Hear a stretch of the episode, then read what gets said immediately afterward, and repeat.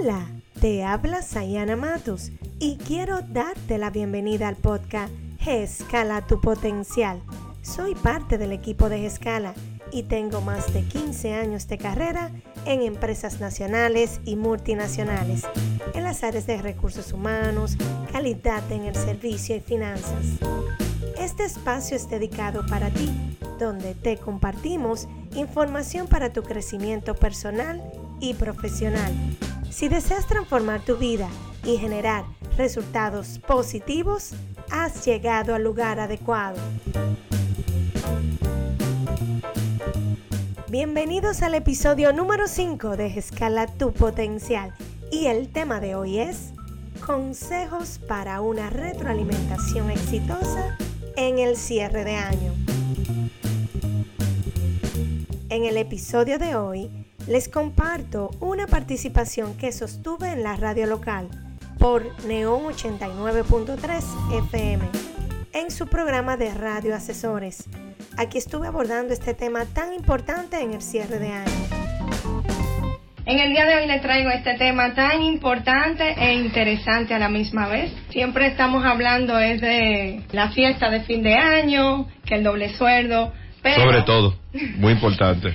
Pero este tema es vital de que tengamos con nuestro reporte directo esa conversación de retroalimentación individual de cómo fue esa actuación de ese empleado. Pero antes de, dar inicio con el tema central, para muchos tal vez están escuchando por primera vez este término, retroalimentación.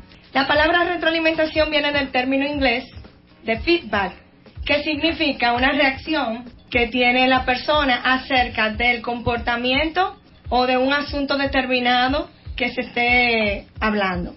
Este término es una conversación que se sostiene con el reporte directo y es necesario que nosotros llevemos a cabo estas conversaciones, ya que a principio de año nosotros nos definimos unos, una serie de objetivos y es de esta manera que podemos ver y compartirle al empleado que está bajo nuestra supervisión cómo fue su actuación para el logro de esos objetivos. Muchas veces podemos ver también que las empresas tienen empleados que no rinden la talla con el puesto que tienen a su cargo.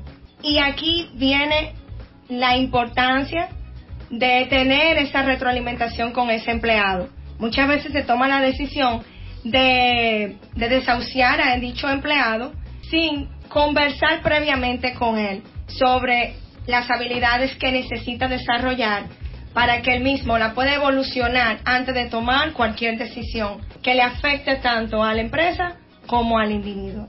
Por ello, en, este, en esta tarde quiero compartirte unos pasos que son importantes que lo tomemos en cuenta a la hora de reunirnos con ese empleado. Antes de iniciar esa reunión, es importante que el supervisor o la persona que tiene a cargo ese personal te prepare, es decir, que agende al menos 10 minutos de su tiempo para tener esa conversación con ese individuo, con esa persona, en un espacio que no sea interrumpido, en donde puedan conversar abiertamente ambos y que se documente de ejemplos sobre el desempeño que tuvo ese empleado para lograr esos objetivos o esos resultados que se alcanzaron en el año 2018 es necesario también que el supervisor y también el empleado tenga la actitud adecuada.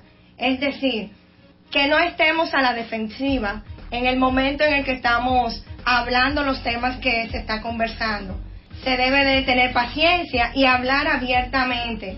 Que se respire un, un ambiente armonioso y que ambos puedan también participar haciendo pausas y dejando también al empleado conversar y dar su opinión acerca de lo que se está hablando. Fíjense que la retroalimentación es vital porque es una manera de nosotros mejorar la actuación que estuvimos realizando durante el año y esto nos va a permitir mejorar en cuanto a las actividades que nos asignan. Por eso tenemos que ver las cosas como oportunidades de mejora no enfocarnos en los problemas y mucho menos centrarlo en la persona. es importante agradecer la contribución que hizo ese empleado para el logro de esos resultados.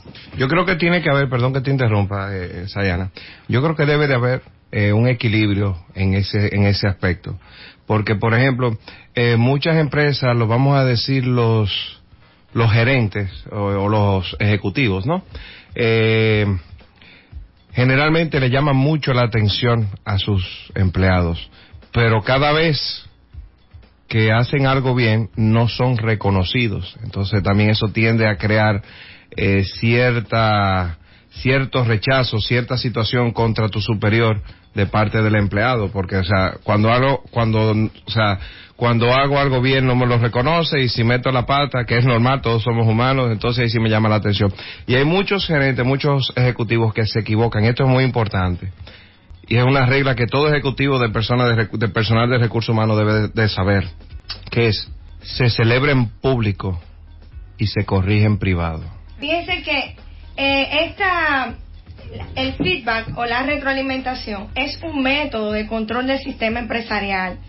Y es por eso que siempre tenemos que implementarlo, no solo a final de año, sino mantenerlo como una constante que, se, que inmediatamente ese supervisor, ese gerente, eh, vea alguna actuación positiva, sea oportuna esa retroalimentación, decírsela inmediatamente. Y como bien mencionaste, si es positiva esa actuación, para que se multiplique dentro de la organización, se debe de hacer en público para que se contagie esa buena práctica y a la misma vez fundamenten esos valores a través de los demás miembros del equipo. Para tener esa conversación con nuestro reporte directo tenemos que ser precisos.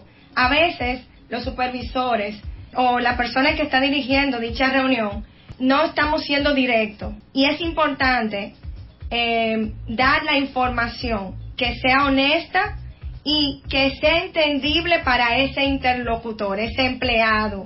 A veces hay supervisores que tienen reportes directos de diferentes niveles y tenemos que ponernos en los zapatos de, ese empleado para que podamos nosotros dar el mensaje que queremos que ese empleado cambie, que mejore, porque a través de la retroalimentación son regalos que le estamos dando al empleado para que siga evolucionando su desempeño a lo largo de su jornada laboral.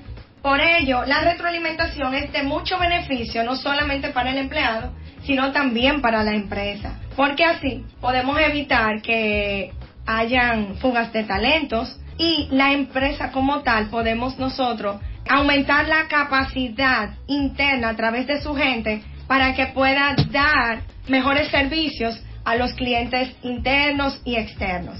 Para el personal que allí se encuentra, se va a respirar un ambiente en donde podamos hablar de nuestras ideas, nuestros puntos de vista y se van a sentir escuchados porque habrá una retroalimentación. A veces decimos ideas que no están alineadas dentro de la organización o no es el objetivo que está persiguiendo la empresa.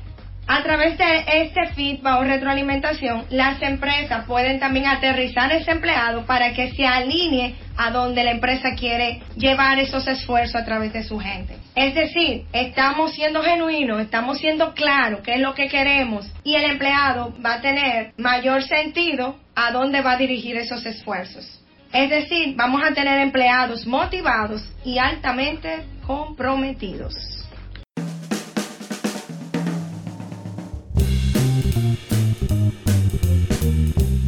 Gracias por escuchar el episodio número 5 de Escala tu potencial. Si te gustó el contenido de hoy, puedes compartirlo con tus amigos y dejarme tus comentarios en las plataformas disponibles. Te deseo un feliz día, un fuerte abrazo.